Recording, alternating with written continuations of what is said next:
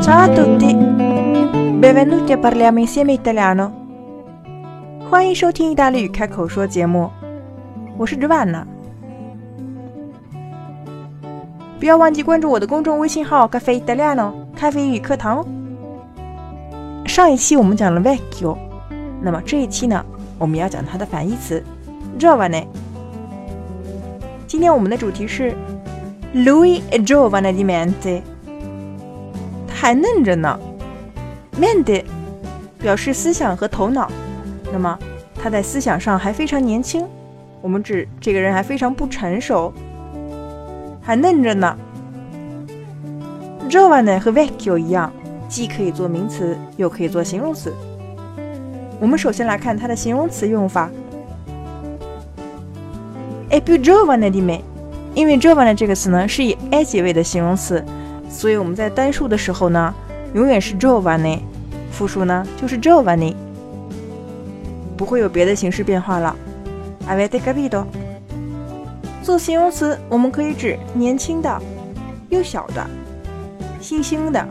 没有经验的，作为年轻的，我们可以说 è giovane di me，他比我要年轻。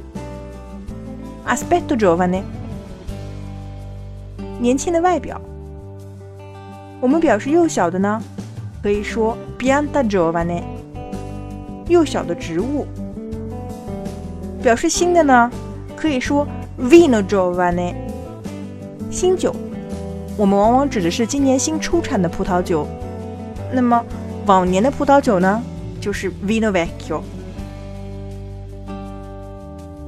最后一个，我们可以指没有经验的，essere giovane del mestiere，在职业上是非常年轻的，表示是一个新手。那么和我们上期的 Vecchio 都是相对的。做名词，giovane 可以指年轻人了。